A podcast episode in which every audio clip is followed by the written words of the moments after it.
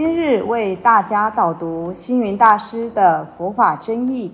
本套书有三册：第一册《佛法义理》，第二册《佛学思想》，第三册《佛教常识、佛门形式》，总共三百多个主题。大师以各种譬喻言说、引经据典，将佛教的教理、仪制、名相、应用等，直唱佛陀教法慈悲、智慧、平等的精神。此即是给人欢喜、信心的人间佛教。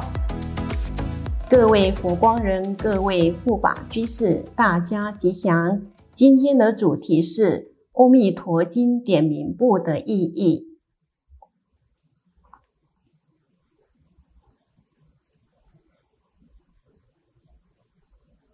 分了四个纲目：一、极乐净土的庄严；二、往生极乐的资粮，三极乐净土的殊胜，四阿弥陀经的真义。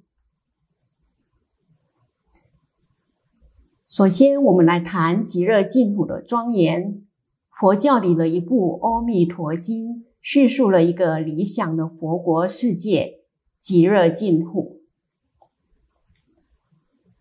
在这个极乐净土里，有七宝楼阁，有八功德水，有黄金铺地，有莲池芬芳，有鹦鹉念佛。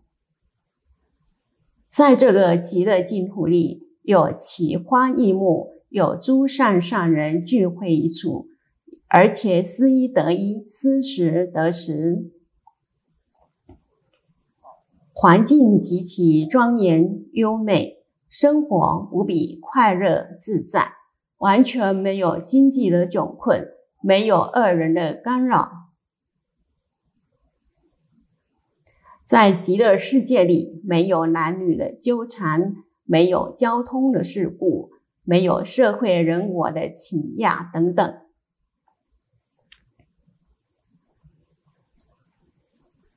移民的最佳选择。因为极乐世界殊胜妙好，所以很让人向往。许多人都一心想要往生极乐净土，希望能移民到那里去。往生极乐的资粮，那怎么样才能往生极乐世界，到阿弥陀佛的净土去呢？第一，在《阿弥陀经》里提到了三十七足道品。要具备信愿行的三资粮，还有不可以少善根福的因缘。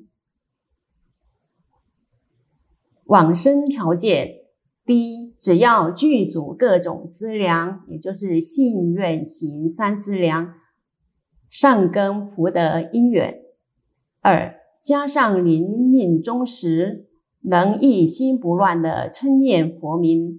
那么就能如愿往生了。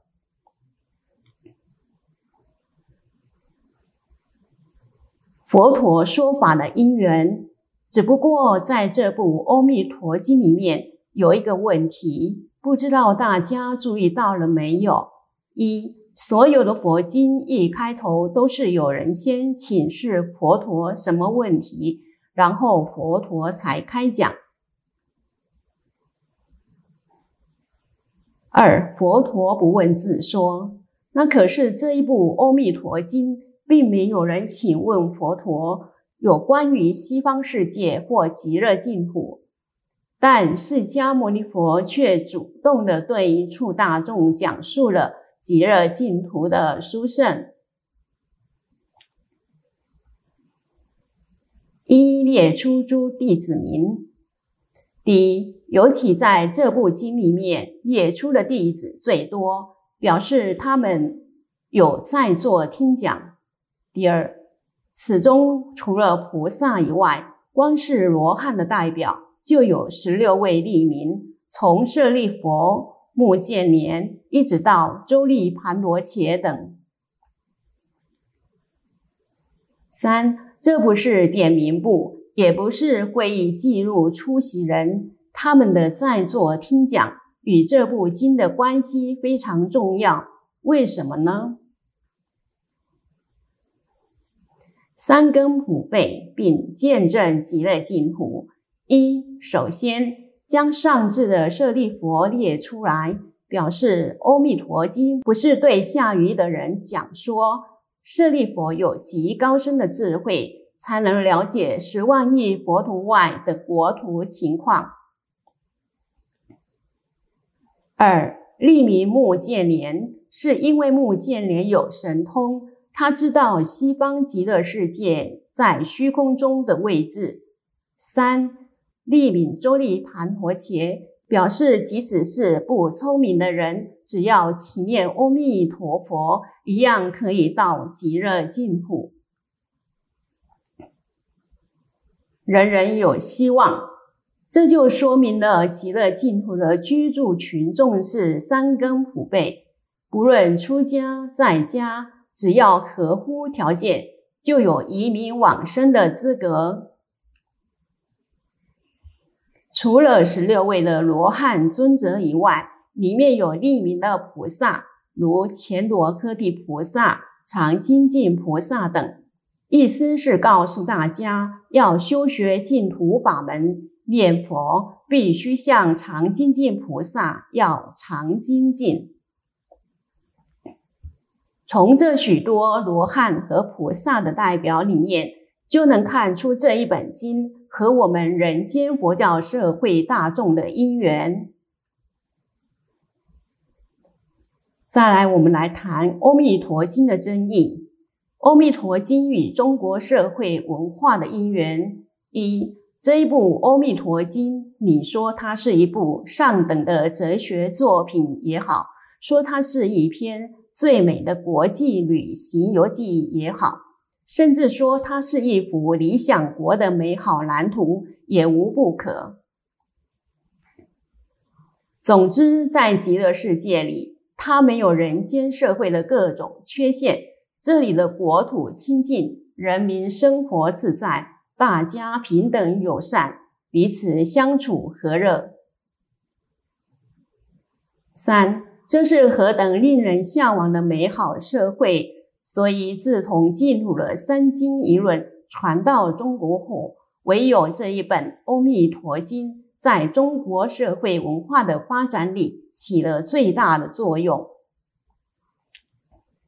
四，所谓家家弥陀佛，户户观世音，甚至于全国的大人小孩，不论信与不信。口边常念阿弥陀佛，都有一个天堂佛国的理想。